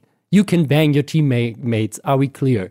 Also äh, sagen, ja, du kannst. Wie bei Mass Effect. Wie bei Mass Effect auch. Sagen, das muss man auch dazu sagen. Auch, auch das, das kommende Cyberpunk, was jetzt, äh, wenn es klappt, in zwei Wochen erscheint, auch da wirst du mit anderen Charakteren, glaube ich, Sex haben können. Wie detailliert das ist, weiß man nicht, aber ich glaube, es gibt äh, mehrere Einstellungsmöglichkeiten zu deinen äh, Sexualorganen. Aber Moment mal, so. wieso, wieso zwei Wochen? Das kommt doch am 10. Okay, in einer Woche, tatsächlich. Oh Gott, ich bin kurz schon wieder panisch geworden. Ich war schon ich hab, so, hab, oh mein ich, Gott, bitte nicht. Ich habe schon die, die äh, Verzögerung in meinem Kopf mit eingeplant, okay. dass es vielleicht wieder verschoben wird. Ähm, also, ne, das, das, man muss dazu sagen, also sie sind natürlich da sehr offensiv und es klingt alles sehr frech. Ähm, und ich bin mir sehr sicher, dass das alles sehr viel detaillierter animiert ist, als man das jetzt aus anderen Spielen gewöhnt ist. Aber es ist jetzt nicht so, als gäbe es nicht auch Sex äh, in anderen Spielen. Das ist ganz, ganz berühmt. Ich glaube, GTA San Andreas war es, der Coffee-Mod. Das war äh, die Möglichkeit, dass du auch in San Andreas, weil da gab es auch schon Sex mit Prostituierten, aber das sah man dann nicht. Das war dann nur so angedeutet. Und mit diesem Mod konnte man das dann quasi miterleben auch. Und deswegen ist eigentlich so, so neu ist jetzt Sex im Videospiel nicht, auch wenn die damit natürlich um einiges krasser umgehen. Auch in diesem Trailer, ähm, also auch wie die Frauen aussehen, wie die bekleidet sind. Ähm, das Raumschiff sieht aus wie ein, zwei riesige Brüste oder ein Hintern, ich bin mir nicht sicher, was es sein soll. Ähm, und es gibt äh, in diesem Trailer auch noch einen Satz, wo sie sagen, sie wollten eigentlich auf der GDC, das ist so die größte Entwicklerkonferenz, äh, da wollten sie eigentlich ihre Tittenphysik vorstellen, die haben sie nicht, haben, das durften sie nicht. Also das, ist, also das sind so die Sätze, die so fallen in diesem Video. Ja, aber da muss man doch, es gab doch auch dieses, ähm, dieses Beachvolleyball-Spiel, ja, ja, ja Blom, äh, Dead, Deadly, or Dead, Dead, or Alive ist das. Auch, auch Dead or die Alive ist jetzt auch nicht, so eine mega weirde Brüste. Ja, sind auch äh, Frauen, die in sehr knappen Bikinis miteinander Volleyball spielen. Das Ganze gibt's auch als Fighter-Game. Also die kämpfen dann auch gegeneinander in so Street Fighter-mäßig, aber sind halt halbnackte Frauen dabei. Auch dieses Spiel ist sicherlich, was Sexismus angeht, umstritten, aber ist jetzt irgendwie trotzdem nie wirklich ein Skandal gewesen. Also das ist jetzt nicht, also vielleicht kommt es einfach auch aus einer anderen Zeit. Heutzutage wäre es vielleicht anders problematisch. Aber ähm, das, also ich, das, das habe das hab ich noch als Spiele-Reviewer mal zugeschickt bekommen. Also mhm. sozusagen, das ist nicht älter als ich. Ähm, also das, ne, das muss aus den 2000ern auch noch sein. Ähm, und ja, dieses Spiel auf jeden Fall kann man kann man scheiße finden, auf jeden Fall, wie, wie sexistisch das ist. Ähm, aber die, den eigentlichen Shitstorm haben sie gar nicht deswegen. Und haben sie auch nicht wegen ihrer krassen äh, Vergewaltigungsvideos, sondern weil sie das erste Gameplay bei einem YouTuber als Product Placement, Sponsoring, Koop, keine Ahnung, also er hat zumindest als allererster diesen Zugang bekommen und durfte als erster dieses Spiel zeigen. Haben sich natürlich viele Fans drauf gefreut, bis sie gesehen haben, wer der YouTuber ist der hat über 200.000 Abonnenten, also der ist nicht klein und macht sonst Warhammer-Content, heißt Arch. Und ähm, der fand das Spiel ganz toll, hat das sehr professionell vorgestellt. Und was sich hinterher herausgestellt hat, Arch ist rechtsextrem. Und zwar so rechtsextrem, ist hier ein Kommentar, den ich äh, auf Reddit gefunden habe. Ich habe ihn nicht gefact-checkt, aber ich fand ihn, äh, fand ihn sehr schön. Der, der war Giving your exclusive first reveal to a guy so racist he can't cover Warhammer anymore is certainly a decision. Also angeblich ist der so rassistisch und so krass damit schon aufgefallen, dass die Entwickler von Warhammer ihm alle Rechte entzogen haben, ihr Spiel zu nutzen, obwohl sein Kanal eigentlich ein Warhammer-Kanal ist. Ähm, und ich habe mal so ein paar Screenshots gefunden aus seinem Discord, die ich jetzt hier nicht wiederholen werde, weil sie so rassistisch sind. Das ist richtig krass. Also die haben, die haben ihn null gefact-checkt vorher. Oder, Oder vielleicht auch. Egal. Oder es war ihnen egal, weil jetzt kommt nämlich ihre Entschuldigung und die Entschuldigung ist, sagen, lässt es irgendwie so, so darstellen, als wäre wär der Typ so, einfach, der ist einfach sozusagen, als hätte der irgendwie, keine Ahnung, einen politischen Kommentar gemacht oder sowas. Und sie wollten aber das Ganze unpolitisch lassen. Ähm, also, äh, das fängt an mit äh, To start, let's keep Subverse a game for getting off on sex and not politics. Also so, als wäre das irgendwie, als ging, würde es hier um Politik gehen. Es geht doch nicht um Politik. Ja. Es geht um hardcore, krassen, rechtsextremen Rassismus. Ähm, und dann steht da sogar, we would like to make it absolutely clear, we have no problem with Arch personally. Also sie sagen sogar, der Typ ist eigentlich ein super netter Typ, der hat das alles professionell gemacht und so weiter. We appreciate his time and want to say we're sorry we're jumping into a politically charged situation so quickly. Also sie entschuldigen sich damit indirekt bei ihm, Ja, ja. ähm, dass sie jetzt, weil er so professionell war, dass sie jetzt das irgendwie machen und sagen einfach, Subverse has no political affiliation. It's a game to be enjoyed by everyone. We do not want to offend any fans of Arch. Das, Also sie sozusagen, sie, sie, sie, sie sagen quasi, hey, wir müssen uns wegen diesen ganzen Linken, die unseren Rassismus kacke finden, oder den Rassismus von dem Typen kacke finden, jetzt so ein bisschen davon distanzieren, aber gleichzeitig wollen wir uns bei den Fans entschuldigen, weil wir haben einfach, wir sind unpolitisch. Wenn ihr Rassisten seid, könnt ihr unser Spiel trotzdem spielen. Das ist, äh, nur, nur, also nur weil ihr es kaufen wollt. Wenn ihr Rassisten seid, voll okay. Ähm, das ist so ein bisschen das, was da, also, ne, ab, abgesehen davon, was man vielleicht vorher schon von denen dachte, ähm, wenn man sie nicht King shamen möchte. Äh, das finde ich halt auch ja. so interessant, weil das wirkt für mich so, als hätten die eine konkretere Vorstellung davon, wer ihre tatsächliche Zielgruppe ist, als es die breite Öffentlichkeit hat. Und so, wir also- denken jetzt, Mann, wie krass die sich ins Knie geschossen haben, dass sie da mit so einem rechten YouTuber zusammenarbeiten. Die hätten da hundertprozentig irgendjemand anderen, wahrscheinlich auch noch jemand mit deutlich mehr Reichweite gefunden, der sich so ein lustiges Tittenspiel reinzieht für Klicks, so safe. Ähm, die haben sich aber offensichtlich bewusst für diesen Typen entschieden und hoffen jetzt, dass, äh, dass sie nicht quasi von den rechten Leuten, die das geil finden, dass sie sich für diesen Typen entschieden haben, gecancelt werden. So. Ja. Das heißt, die sehen ihre Kernzielgruppe offensichtlich bei ja. Rechten. Und, Also und das finde ich spannend. Ich würde ne? ich würd vielleicht gar nicht Rechten sagen, sondern mein, mein erster Gedanke war die Incel-Community so ein bisschen, ne? Weil Ach die so, sagen, ja, das ja. verschwimmt ja sehr stark. Und ich glaube, ihr, ihre Zielgruppe ist einfach so frustrierte Männer, die alleine zu Hause vor dem Computer sitzen und so ein Spiel geil finden, sind wahrscheinlich die gleichen, die rassistische Kommentare unter solche Videos posten oder sowas. Ähm, ist, so, ist so die Vermutung. Ähm, was eine spannende Zielgruppe ist für ein Produkt. Also ich meine, es ist ja immer gut zu wissen, für wen man Sachen macht, aber das ist dann halt auch sowas, wo ich mir denke, so, das ist so für mich so die größtmöglich unangenehme Ja. Zielgruppe. Also wenn ich jetzt, wenn ich ein Produkt entwickeln würde und ich müsste so eine Zielgruppe ausschließen, müsste ich, müsste irgendjemand aussehen und sagen, du bitte nicht, dann wäre das exakt die Person, auf die ich zeigen würde, sagen würde, du bitte nicht. Ja. Und was aber auch interessant ist, ist, dass ähm, es ja mehrere Statements gab, die sich auch so ein bisschen widersprochen haben. Also Das war das zweite, nachdem sie quasi schon so ein bisschen.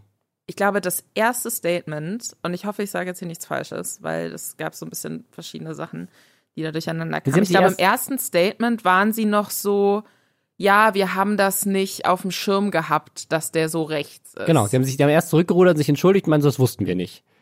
Und wir haben ja nicht genug überprüft, prüft, und dann haben sie sich sozusagen, also ich glaube mal, dass sie, sie haben erst einen Shitstorm bekommen, hey, was macht ihr das mit dem? Da haben sie sich entschuldigt und dann kam ein noch größerer Shitstorm von ihrer Fan-Community, so, hey, warum findet ihr Rassisten doof? Was soll das denn? Ich dachte, wir sind hier unter uns. Äh, und dann haben sie sich dafür quasi wiederum entschieden, dass sie hier, dass sie politisch geworden sind. Wobei, also es ist ja nicht politisch zu sagen, yo, vielleicht sollten wir, wenn wir einen YouTuber auswählen für unseren erst, das erste Mal, dass wir irgendwas von unserem Spiel wirklich zeigen seit der Kickstarter-Kampagne, nicht jemanden nehmen, der bekannt dafür ist, so sehr bekannt dafür, dass er von einem anderen Entwickler schon gesperrt wurde. Also, da haben sie wirklich sehr wenig Background Research gemacht, offensichtlich. Und das ist ja aber auch, selbst wenn sich da jetzt Fans drüber aufregen, also ich meine, wenn man Werbung machen möchte, dann möchte man ja möglichst unbelastete Personen da haben, weißt du? Das ist ja auch so, es ist ja auch keine, selbst wenn man Rassisten, wenn man weiß, man hat, man, man spricht mit dem, was man macht, auch irgendwie so eine eher rechte Gamer-Community an oder so, dann setzt man sich ja trotzdem nicht als Pressesprecher Goebbels dahin. Weißt du? Weil man ja weiß, dann springen alle, die nichts, nicht rechts sind, ab. Mhm. So. Deswegen, also ich finde das ähm, absolut weird und ich glaube, dass, also, ich weiß jetzt natürlich auch nicht, wie groß dieses Studio FOW ist, ne, wie viele Leute da arbeiten. Aber da, so das das klang schon so ein bisschen durch, dass da irgendwie eine Person auch so komplett Öffentlichkeit und Community Management und so macht. Vielleicht ist es einfach wirklich irgendwie so fünf Dudes, die das zusammen machen. Und, und dann sind die vielleicht alle so ein bisschen inselmäßig unterwegs oder so, keine Ahnung. Und das ist dann so ihre Bubble. Und dann glauben die, ja cool, dann nehmen wir doch den YouTuber, den wir eh gerne gucken und sind dann auch so, fallen komplett aus allen Wolken, dass es vielleicht Menschen gibt außerhalb ihrer Bubble, die das Tintenspiel auch für sich interessant gefunden hätten und das jetzt aber nicht mehr kaufen möchten oder unterstützen hm. möchten. Ja, ich bin mal gespannt, wie es da weitergeht, wie gut sich das verkauft. Ich meine, tatsächlich wäre so ein Spiel, also es ist jetzt nicht weit hergeholt, ich meine, je nachdem, wie, ex, wie explizit es dann Sachen zeigt, aber solche solche, gerade solche Waifu-Games äh, so aus dem asiatischen Raum, wo man irgendwelche Frauen verführen muss, sind auch Spiele, die gerne mal von Let's Playern so lustig, mhm. haha, ne, wir machen das jetzt mal und streamen das auf Twitch oder spielen das auf YouTube oder so. Ähm, also vielleicht haben sie sich damit auch einfach nochmal eine größere YouTuber-Zielgruppe auch verbaut. Naja. Wir gehen über zum nächsten Thema. Ein YouTuber, der aufhört. Aber nicht, weil er rechtsextrem ist oder einen Shitstorm hat, sondern einfach, weil es zu viel ist. Ähm, er hat einfach, einfach keinen Bock mehr, weil er Burnout hat. Und zwar geht es um Jero, ein Kanal mit über zwei Millionen Abonnenten. Riesiger Kanal, bekannt für seine so Grusel-Stories. Ja, ist schon, schon lange dabei, äh, hat als Teenager halt angefangen, der ist, glaube ich, jetzt erst Anfang 20. Und erzählt dann in dem Video sehr authentisch, glaube ich, das, was, was viele teilen, nämlich dieser Druck. So, ich habe mir auch seine Views mal angeguckt, also ähm, das variiert halt stark. Ne? Der hat zwei Millionen äh, Abonnenten und Abonnentinnen, aber ähm, der hat mal 50.000 Views und mal hat er ein paar hunderttausend Views. Also auch die, ich glaube, diese, diese generelle, äh, nicht zu wissen sozusagen, kann ich davon noch lange leben? Ne? Wird das Video, was ich jetzt online stelle, dass ich viel Geld und Zeit investiert habe, wird das überhaupt Geld machen oder nicht? Und ja, auch immer diese, dieser wankende Erfolg. Und ich glaube, bei ihm spielt auch mit rein, das erzählt er so ein bisschen, er hat nie irgendwas anderes gemacht. Er hat halt als Teenager einfach mal YouTube gemacht. Direkt in der Schule ist er damit durchgestartet und es war irgendwie nie sein Plan, das zu seinem Lebensziel zu machen. Und dann ist das einfach passiert und jetzt ist er irgendwie 20, hat nie was anderes gemacht und äh, muss halt für sich so entscheiden, ist das, was er sich den Rest meines Lebens machen kann, was er den Rest meines Lebens machen möchte. Und ich würde mir bei ihm jetzt auch mal vorstellen, dass er wahrscheinlich anders als ein Montana Black oder sowas oder eine Bibi schon so viel Geld verdient hat, dass es egal ist, ob er es bis zum Ende seines Lebens macht. Das würde ich bei ihm jetzt nicht vermuten. Das heißt, wahrscheinlich sozusagen muss er auch entscheiden, so kann ich das finanziell für immer weitermachen, wahrscheinlich nicht. Ähm, und muss irgendwann den Punkt finden. Und wenn er dann sagt, okay, mir geht's auch nicht so gut. Naja, was, was ist deine Meinung zu YouTuber Burnout? Ähm, ich finde das, ich finde das total interessant, äh, dass wir über das Thema sprechen, weil das habe ich mich tatsächlich schon auch länger gefragt, wie das eigentlich ist. Ne? Also es gab ja so ganz am Anfang, als es diese generell ja immer zu 100 Prozent abwertenden Artikel auch zur mhm. YouTube-Community und so gab, immer so dieses, ah, das ist doch kein Job mehr, so ein Video aufnehmen. Und das ist halt schon ein Job und das verlangt ja auch viel und ich kann mir vorstellen, dass das eben auch nochmal ein deutlich anderer Job und eine andere Anforderung ist, als jemand, der jetzt wirklich um 18 Uhr sagen kann, jetzt lege ich hier meinen, ne, ist gut, es schreibt ja niemand mehr irgendwas mit Stiften am Job. Jetzt lege ich hier meine Tastatur hin und jetzt verlasse ich das Büro oder so, ne? Also du bist da ja auch sehr viel kreative Eigenleistung bringen. Und ich dachte mir oft schon, auch wenn YouTuber dann mal so ein bisschen angekündigt haben, ja, wegen anderen Projekten, ich ziehe mich jetzt mal ein bisschen zurück, da dachte ich mir schon auch oft so, vielleicht können die auch einfach nicht mehr. Vielleicht will, will die Person dann in dem Moment jetzt nicht sagen, mir geht's nicht gut, ich äh, möchte den ganzen Tag im Bett liegen, ich muss mir vielleicht mal psychologische Hilfe suchen oder einfach mal Urlaub machen, ohne mich dabei die ganze Zeit zu filmen.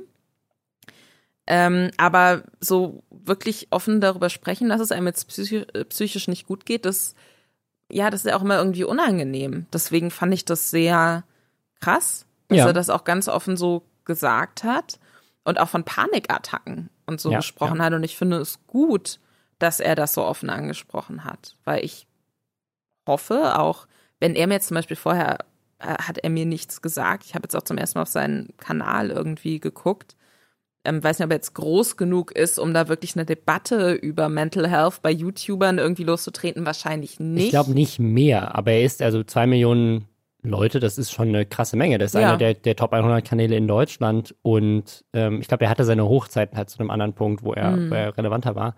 Aber man, das Video ist jetzt weit oben in den Trends und ist jetzt auch eines seiner Best-Performancen der letzten ja. Zeit. Ähm, also ich, ich finde es vor allem mutig, weil es halt so ein endgültiger Schritt ist. Also ich glaube, ich weiß ich nicht, aber ich glaube, ich könnte nicht sagen, ich mache nie wieder was. Und ich mache diesen Kanal jetzt nicht. Und wer weiß, vielleicht hat er auch eines Tages, ich meine, er, er sagt das zwar so konkret und sagt, das, das ist jetzt Ende, aber er hat, ich meine, der Kanal, die, die Login-Daten wird er ja trotzdem noch haben. Ähm, man hat das in der Vergangenheit ja schon auch bei anderen Leuten gesehen, bei Titi ist das beste Beispiel, die einfach gesagt haben, so wir hören auf, wir ziehen jetzt einen Schlussstrich, machen was Neues und es hat bei denen ja auch sehr gut funktioniert. Und mal gucken, ne, was er jetzt irgendwie macht, aber er will sich wohl komplett wirklich auch einfach aus der Öffentlichkeit zurückziehen. Das haben wir zum Beispiel bei Titi jetzt nicht so sehr mhm. gemacht. Ähm, er, also ich finde das super spannend. Er meint, er möchte auch wieder mit seinem Vornamen angesprochen werden und nicht als Jero auf der Straße. Und dass er wirklich sagt, so, ich mach Schluss, ich bin raus, ich mache das gar nicht mehr, auch komplett, ich ziehe mich komplett aus, aus dieser Influencer-Karriere zurück. Ich habe hab hier der, der André von Ape Crime. Die haben ja erst Ape Crime irgendwie dicht gemacht, aber eher, weil sie sich zerstritten haben. Davor hatten sie es schon mal dicht gemacht, weil sie sich auf Musik fokussieren wollten. Das haben sie dann mhm. nicht gemacht. Ähm, und der hat aber jetzt, glaube ich, vor kurzem auch seinen neuen YouTube-Kanal, der krass durchgestartet ist, hat er gesagt, macht er zu. Er fokussiert sich, glaube ich, jetzt auch wieder auf Musik. Und man soll ihm nur noch auf Instagram folgen. Aber auf Instagram ist er wiederum ein riesiger Influencer immer noch und verdient sein Geld, glaube ich, auch einfach noch mit Instagram. Das heißt, er hat einfach aufgehört, YouTube-Videos hochzuladen, ja. aber er ist jetzt nicht mehr kein Influencer.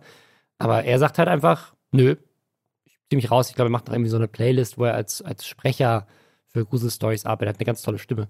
Mhm. Ähm, also das, äh, ja, bin ich mal gespannt, wie äh, es da weitergeht. Er hat auch schon zwei Bücher geschrieben. Er hatte mal eine, eine Show auf RTL 2. Also der hat schon eine krasse Karriere hinter sich und er sagt einfach, tu mir nicht gut, ich höre auf. Das finde ich, das ist ja auch so ein schwieriger Schritt, also ich habe zum Beispiel letztes Jahr den Job, den ich davor hatte, gekündigt, weil ich auch Burnout hatte, einfach mhm. so, weil es halt nicht mehr ging. Und dieses Burnout hatte ich aber davor schon so ein Jahr, weißt du? Naja. Und dann schleppst du dich da immer so durch und denkst, ja, vielleicht ist es ja normal, dass ich das Gefühl habe, morgens, wenn ich in die U-Bahn steige, keine Luft mehr zu kriegen oder so, ne? Weil, hey, ich, ich arbeite jetzt nicht, keine Ahnung, in der Grube oder so. so, ich habe ja einen Job, der für viele Leute ein Traumjob mhm. ist. So, ich schreibe und bekomme Geld dafür. Aber ähm, wirklich für sich was abzubrechen, ohne erstmal vielleicht, also bei ihm weiß ich nicht, wenn er sagt, er hat da viele Sprecheroptionen, ne, dann springt er ja nicht so ins Nichts. Ähm, aber sozusagen, ich höre jetzt mit was auf, was für mich eigentlich erfolgreich läuft, ja. weil ich mich schützen muss und weil ich dafür sorgen, weil ich mich darum kümmern muss, dass es mir wieder besser geht, das ist ein total schwieriger und total krasser Schritt und ich habe da ja. absoluten Respekt vor. Und das kann ich mir auch in, in, ganz vielen anderen Berufen auch nicht vorstellen. Also die, ne, wie du schon meinst, jemand, der in der Grube arbeitet, kann ich sagen so, ich mache jetzt erstmal ein Sabbatical und äh, gehe raus aus der Grube. Äh, also das, das ist, glaube ich, so, dass ähm, aber vielleicht ein schönes Zeichen für Leute, die diese Option haben, zu sagen, ich äh, mache einfach was ganz anderes. Ja gut, ähm, man hat immer die Option zu kündigen. Ne? Das klar, kannst du auch, wenn du in der Grube arbeitest, kannst du auch sagen, das geht für mich. Machst du zumindest äh, nicht ja, mehr. Hartz IV oder suchst halt einen anderen Job, der, wenn das geht, äh, wo du was anderes machen kannst. Ähm, er will ja, er ist, er ist ja auch noch so jung, das darf man auch nicht vergessen. Also der hat ja einfach, der noch nicht studiert, fertig. Also mhm. der ähm, kann einfach der hat ja noch alles irgendwie vor sich auch, einfach um zu sagen, so ich mache ich es war ein geiler Abschnitt meines Lebens. Ich habe irgendwie fünf Jahre, sechs Jahre, sieben Jahre irgendwie was richtig Geiles gemacht. War das nicht sogar neun? Hatte der nicht irgendwie so auch, auch im Thumbnail dann so 2011 bis 2020? Ach, das kann sogar sein. Ja, warte so? mal, ich kann mal das auf Thumbnail nochmal gucken. Ähm, tatsächlich, nee, 2011 bis 2009 Jahre waren es, ja. Das ist schon krass, ne? Also wenn ja. du Wahnsinn. Irgendwie, das ist deine komplette Jugend oder so junge Erwachsenenjahre hast du dieses Ding gemacht. Und ich finde, neun Jahre ist schon eine stabile Karriere, wo man sagen kann, ich wechsle jetzt mal die Karriere. So. Voll. Ähm, also da hat er, hat er jetzt auch nicht irgendwie so nach zwei Jahren gesagt, so ich mache jetzt wieder was ganz anderes. Also ja, ich, ich wünsche ihm alles Gute. Ich glaube, wir werden das noch sehr oft sehen, ähm, weil einfach Leute ja ähm, ne, keinen Bock mehr haben, diese Karriere irgendwie durchzuziehen, weil das ist schon so, und das, das hört man ja immer, immer, immer wieder, dass Leute diesen, die mit diesem Druck immer weiter performen zu müssen oder auch dieser Varianz in der Performance, wenn, wenn du halt irgendwann vielleicht nicht mehr relevant bist, weil Leute irgendwie anderen Content plötzlich äh, cooler finden. Ähm, das, äh, das ist schon, ja, glaube ich, auch gerade mit diesen ganzen Zahlen im Social Media schon fast wie so eine Sucht. Ähm, ich hatte das neulich, das Gespräch mit, mit anderen äh, YouTubern und YouTuberinnen, die meinten, sie finden die, ja, die YouTube Creator Studio App toxisch. Mhm. Weil die, äh, wenn, wenn du quasi ein Video hast, was nicht so gut performt wie dein letztes, dann siehst du da so einen roten Pfeil, der so nach unten geht, von wegen so, uh, rote Prozentzahlen, so, uh, schlechter. Und dann ist da so eine fette Message, so, du solltest etwas ändern. Wow. Ja. Äh, und wenn es gut läuft, ist da auch ein, eine Rakete und da steht dann, wow, plus 100 Prozent, alles grün voll geil, dein neues Video performt besser. Also sagen, es hat auch seine positiven Seiten, dass, dass es dich irgendwie anfeuert. Aber es ist schon so, auch gerade wenn du, wenn es gar nicht in deiner Kontrolle ist. Also wenn irgendwie die Zahlen runtergehen, einfach weil du machst alles so wie immer und der Algorithmus hat einfach nur irgendwas geändert und die Kommentare sind immer noch super positiv und die Leute mhm. gucken das Video bis zum Ende und feiern es ohne Ende, aber es wird halt niemandem angezeigt, kriegst du trotzdem dieses so, nee, mach mal was besser mit deinem Content, änder dich. Äh, das ist schon sehr passiv-aggressiv, diese App. Ja. Und ich glaube, das trägt auch viel dazu bei. Ne? Du siehst, du siehst die Zahlen, ganz viel, auch in ganz vielen Communities wird ja Erfolg immer nur daran gemessen, wie viele Abonnenten du hast. Ne? Also es ist irgendwie so, der hat aber mehr Abos als du, also ist der wichtiger. Ähm, und auch das Finanzielle wird ja auch viel daran festgemacht. So, ne? Mhm. Es ist ja nicht so ein Job, wo du jeden Monat dasselbe Geld bekommst, sondern umso mehr du Views hast, umso reicher wirst du, umso weniger Views du hast, umso ärmer wirst du. Also das, ich glaube, das zielt da alles mit rein und äh, ja, ich ähm, finde seinen Schritt auf jeden Fall den mutigeren, als was ich bei vielen anderen auch schon gesehen habe, die sozusagen, die es halt auch nicht loslassen können, was ich auch verstehen kann, aber wo es dann auch, glaube ich, über die Zeit dann auch sehr traurig wird. Ja. Hattest du mal, also ganz kurz noch, bevor wir zum nächsten von unseren vielen ja. Themen gehen, äh, hattest du mal so einen Punkt, wo du dir dachtest, das wird mir jetzt zu viel, das kann ich nicht mehr weitermachen? ähm, nein, ich, also ich habe das tatsächlich bei meinem Kanal zum Glück noch nie gehabt, weil der ja immer schon so auf Sparflamme irgendwie nebenher gelaufen ist. Mhm. Äh, ich habe das tatsächlich gehabt, ähm, ich habe auch schon mal meinen Job gekündigt, also ich habe es bei, bei Mediakraft gehabt, ähm, wir haben das bei, bei Nerdscope gehabt, als wir das beendet haben, ähm, dass wir gesagt haben, so wir machen jetzt aber was Neues. Und das war dann aber eher mehr aus, der, aus dieser Vorfreude auf was Neues und weniger aus dem, ist, ich mag es nicht mehr, weil es richtig schlimm ist, sondern es war mehr so, ich muss was ändern, weil es irgendwie nicht mehr frisch ist. Wir brauchen irgendwie frische Inspiration und Kreatives. Es war nie so, äh, nee, ich kann nicht atmen in der, der U-Bahn, das hatte ich nie. Ähm, aber es ist schon so, dass ich auch manchmal mir Gedanken drüber mache, das sind aber dann nicht, das sind dann nicht diese Arten von, von Burnout, sondern das sind mehr Versagensängste. Also ich glaube, das habe ich tatsächlich ganz viel, so dieses, die Zahlen gehen runter, ne, manchmal, also gerade auch bei meinem Kanal, wo ja ich ne, einmal im Monat vielleicht ein Video hochlade, ähm, und dann hast du mal ein Video, das hat halt nur noch 100.000 Views und das davor hatte 200.000. Dann denkst du schon so, oh Gott, was ist, wenn das jetzt immer so ist? Mhm. Und das immer weniger wird oder es immer nur noch 100.000 sind und ich nie wieder wachsen kann. Also ich glaube, diese, sagen, das spricht man nicht aus, aber ich glaube, diese Gefühle sind schon so im Hinterkopf, wenn man sich halt denkt, so, das ist meine Leidenschaft, das ist mein Leben, das ist meine Kreativität und ich glaube, jeder, der das macht, ist irgendwo auch so ein kleines bisschen eitel, weil sonst würdest du nicht Sachen ins Internet hochladen. Mhm. Du willst schon, dass Leute das auch cool finden, weil keiner lädt Videos hoch und hofft, dass es keiner sieht. Leute wollen schon, dass Leute kommentieren und sagen, geiles Video, ich finde das toll. Ähm, und äh, wenn das zurückgeht, das nimmt dann auch, glaube ich, ein bisschen einfach unterbewusst so von deinem Selbstwertgefühl auch ein bisschen weg, wenn Leute plötzlich das, was du geschaffen hast, weniger gut finden als das, was du zum letzten Mal geschaffen hast. Und wenn das dann ein paar Mal hintereinander passiert, dann glaube ich, kann das schon bei einigen, gerade wenn du das als quasi als Kind, dass das vielleicht auch teilweise die einzige Bestätigung ist, die du bekommen hast als Teenager, äh, was ja bei ganz vielen ist, die angefangen haben, so als Außenseiter. Ich meine, teilweise, das mhm. war ja auch tatsächlich mal der Name eines der größten Kanäle in Deutschland, die Außenseiter. Ähm, also, dass, dass du so als Außenseiter anfängst, du kriegst diese ganze Bestätigung von der Community, die dich geil findet, in so einer Nische des Internets. Dann explodiert YouTube plötzlich, ist riesig. Das wird zu einem richtigen Job. Leute feiern dich dafür, du bist ein Star.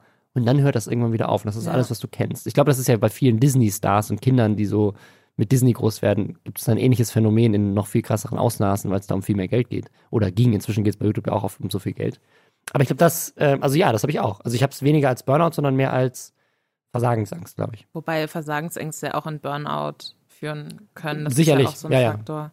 Ich kann mir vorstellen, dass da halt auch mit reinspielt, dass du natürlich der Plattform total ausgeliefert bist. Du meintest eben schon, wenn der Algorithmus umgestellt wird und dann du alles genau machst wie vorher, aber es funktioniert einfach nicht mehr oder Leute kriegen das nicht mehr angezeigt.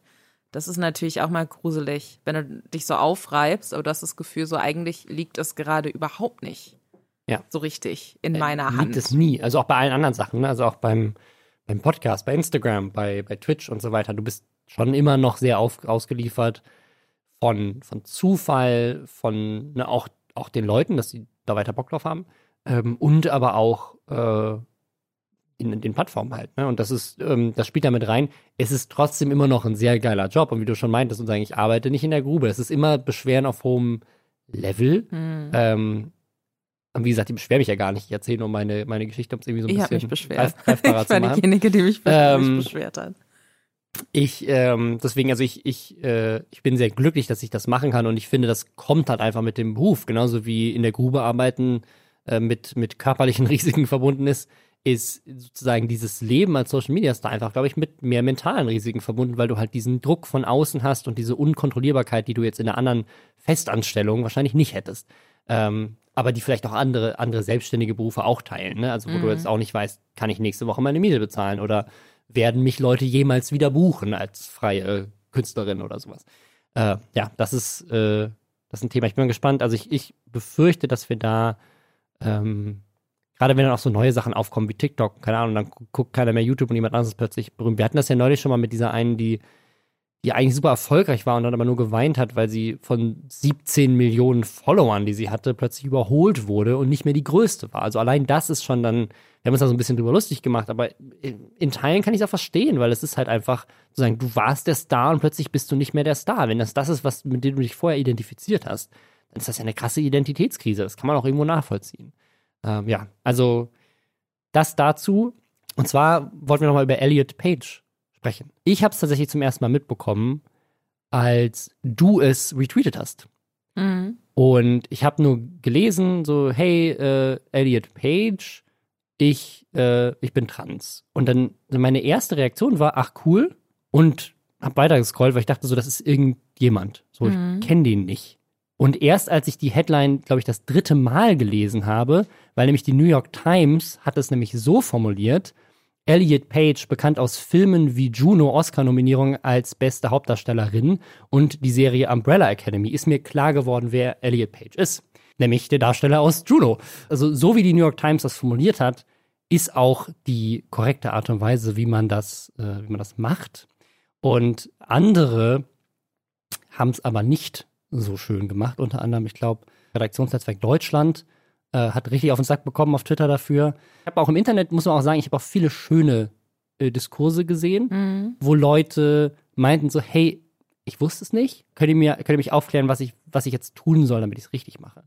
Und ähm, das fand ich ganz schön, weil es tut ja niemandem weh. Also es tut nur den Leuten weh, die in dem Moment an ihre Vergangenheit erinnert werden, indem sie das, also indem man gedeadnamed wird. Das äh, ist, glaube ich, der Begriff. Also man quasi den Namen, den man vorher hatte, äh, wenn der erwähnt wird, das ist, das ist nicht positiv. Auch generell, ne, wenn man irgendwie die falschen Pronomen dann benutzt. Ich fand das aber auch ganz schön, die Menge an Support, die da kam, weil ich würde meinen, das ist bisher die bekannteste Person, die sich als Transgender quasi in die Öffentlichkeit begibt und das, und das öffentlich macht. Ich glaube ehrlich gesagt auch, weil Caitlyn Jenner war. Die ist in, den, U die ist in den USA bekannter aber weiß ich gar nicht, ob die bekannter, ich weiß ich nicht, ob die bekannter ist als Elliot Page, muss ich sagen. Weil Caitlyn Jenner war ja dann in den letzten Jahren primär durch diese Kardashian-Sache ja. irgendwie ähm, jahrelang mit äh, Chris Jenner verheiratet ja. gewesen, Mutter von ähm, Mutter von äh, Kendall und Kylie Jenner. Mhm. Ich bin überhaupt nicht so drin in dem Kardashian. Ich bin da leider, ich bin weißt da total du, dass sie dazugehört, aber ich kann alle mit Namen aufsagen. Ja. Ähm, und hat in den 80ern, glaube ich, mal eine Goldmedaille auch gewonnen oder 70er. Ja, ich, ich glaube ja, ja. Mhm, weiß ja. es gerade nicht. Und, und das war dann natürlich total krass, weil total viele Leute so, oh, hier, aber äh, ehemals olympische Sportlerin und, und stand ähm, damit dann auch irgendwie für so ein imaginiertes Männerbild ja auch. Und dann haben das Leute überhaupt nicht zusammengebracht mit einer Frau, die sagt, nee, aber ich bin, ich bin trans, ich bin eine Frau und ich habe mich in diesem, äh, hinter diesem Männerbild, was ich verkörpert habe nach außen, lange Jahre oder was mir aufgedrückt wurde, nie wohlgefühlt. Das haben die Leute überhaupt nicht gerafft. Mhm. Ähm, bei Elliot Page muss man sagen, dass er sich, ähm, also glaube ich, global auf jeden Fall bekannter ist als Auf jeden äh, Fall. Ja, ja. Caitlyn Jenner. Also ich meine auch so viele krasse Filme, wo er auch schon mit sehr, sehr jungen Jahren mitgespielt hat, was ich wirklich Hard Candy finde ich zum Beispiel. Den habe ich gesehen, da habe ich ähm, Elliot das erste Mal drin gesehen. Da war er, glaube ich, 18 erst Mhm. und so krass gespielt einfach und so intensiv und ähm, hat dann auch äh, seine, seine Reichweite ja auch immer dazu genutzt, um auf LGBTQ-Themen aufmerksam zu machen. Ähm, Ja. Und bei, ist auch schon länger mit einer Frau verheiratet. Genau, hatte bei äh, Viceland, dem ähm, Fernsehsender von Weiß, den es glaube ich nicht mehr gibt. Ich bin da so ein bisschen out of the loop, seitdem ich nicht mehr bei Weiß arbeite. Ähm, hatte da auch eine Sendung, äh, wo es explizit darum ging, auch Menschen zu helfen, die ihr Coming Out noch vor sich haben oder Mhm. die halt irgendwie vielleicht auch in Teilen der Welt leben, wo man nicht einfach sagen kann, hey Instagram, folgendes. Ne, ist ja auch nicht einfach, ist Ja. ja nie einfach, ist immer eine ganz, ganz äh, schwierige Entscheidung und da sind, gibt's da nicht nur blöde Headlines bei Medien, die sich da keine Gedanken drüber machen zu, sondern man wird ja dafür auch angegriffen. Aber es gibt natürlich auch Regionen der Welt, wo die Gesellschaft noch weniger offen ist dafür. Auf jeden Fall. Und äh, da ist er dann auch, ähm, hat er Leute auch unterstützt und so ein bisschen darauf aufmerksam gemacht, wie schwierig sowas eigentlich ist. Und war da so lange schon eine Stimme auch ähm, für die LGBTQ-Community, dass, ähm, nee, fand ich, fand ich sehr traurig, als ich da viele Headlines auch dazu gesehen habe. Und ich weiß, dass es schwierig ist und ich weiß, dass man ähm, so mit diesem Dead-Naming, ich glaube, das, das ist natürlich für Medienschaffende, dass die schon irgendwie zumindest einmal im Text stehen haben müssen. Ja. Aber unter welchem Namen ist diese Person denn? Ich, ich fand, dass Funk das ganz cool bekannt. gelöst hat. Funk hat äh, im, im Post einfach e.page geschrieben. hm. Und dadurch war es irgendwie leichter. Ich finde, man sieht ja auch, ne, wenn du ein Bild im Artikel hast, dann erkennst du ja auch im Zweifelsfall. Aber das war das Ding, weil dadurch, ich habe es bei dir auf Twitter gesehen und dann das Profilfoto dazu habe ich, hab ich nicht erkannt, konnte ich nicht Mhm. zuordnen. Ähm, und in der Bio stand dann auch nichts und dann sozusagen dachte ich, ah, okay, ist einfach jemand, den ich nicht kenne. Ich kann auf der einen Seite dass die Problematik nachvollziehen. Auf der anderen Seite sieht man in den USA und auch, auch bei anderen deutschen Medien, äh, unter anderem von der ARD, ich glaube, Cosmo hat auch einen Post dazu gemacht, der irgendwie sehr gut ankam im Internet. Bild hat das ja absurderweise auch korrekter und besser gelöst als dieses Redaktionsnetzwerk Deutschland, wo ich mir auch dachte, oh Mann, okay. Krass, ja. Also das, äh, aber deswegen, also klar, ich meine, gerade als, als Journalist oder Journalistin hat man natürlich irgendwie so eine gewisse Verantwortung, das dann auch korrekt zu machen. Gerade auch, weil ich, also ich, ich finde das irgendwie, ne, weil klar, natürlich sind da auch auf Twitter irgendwelche Diskussionen äh, au- aufgebrochen, von wegen so, ach, ihr Snowflakes. Ähm, aber es, also es tut ja niemandem weh, einfach Elliot Page zu sagen Hm. sagen, das ist vielleicht einmal eine kurze Umstellung im Kopf und ne, gleichzeitig würde ich auch appellieren, dass Leute, die es vielleicht mal versehentlich irgendwie falsch machen, versehentlich irgendwie die falschen Pronomen nutzen oder sowas, die auch nicht immer sofort zu lynchen, sondern erstmal zu hinterfragen, vielleicht war es ja für ein Versehen, vielleicht kann ich weiterbilden und kurz ein bisschen Awareness schaffen für das Thema. Aber ich verstehe auch, dass Leute, die betroffen sind, äh, sehr schnell davon getriggert sind, weil sie einfach ihr ganzes Leben damit schon zu tun und zu kämpfen haben. Ja. Und dass dann, dass dann sowas halt schnell frustig ist. Aber wenn man es so falsch macht wie dieser Artikel sozusagen, da verstehe ich auch, wenn man dann direkt sagt, so Leute, es ist nicht so schwer. Ähm, so ist es, da muss ich vielleicht ein bisschen äh, journalistisch erstmal verbiegen, wie man den Artikel jetzt formuliert. Aber äh, es gab ja schöne Lösungen. Also man muss einfach nur einmal nachdenken. Naja, äh, äh, Also Netflix hab- hat ja. zum Beispiel auch direkt, ähm, und ich glaube IMDb auch, Wikipedia auch, sind direkt, äh, einfach, haben es einfach direkt geändert, dass es Ja. halt einfach jetzt so angezeigt wird. Fertig. Es ist natürlich, es ist oft, es ist, kann es sprachlich eine Herausforderung sein, zum Beispiel, wenn man sagt, man spricht über Personen, die nicht binär sind, Mhm. Die gar keine Pronomen oder nur geschlechtsneutrale Pronomen verwenden wollen, Ja. was im Englischen mit diesem they Genau, ja ganz ja. geil gelöst ist, wo es im Deutschen, finde ich, manchmal noch ein bisschen schwierig ist, was zu finden, was Leute auch verstehen und kennen, also was so, Ja, ja. Ne, was, das, das ist was, wo ich mir denke, okay, da muss ich mir jetzt echt Gedanken drüber machen. Ähm, ja, wir haben da noch viel vor uns, ähm, aber alles Gute an Elliot Page. Ja, und dann genau an dieser Stelle äh, war jetzt kein Lester-Thema, aber es war ein Thema, was man, wo man einfach mal drüber sprechen kann, weil es ähm, einfach für die Awareness ganz gut ist. Danke, dass du da warst. Das war meine Freude. Und Und dann hören wir uns nächste Woche wieder. Bis dann. Tschüss.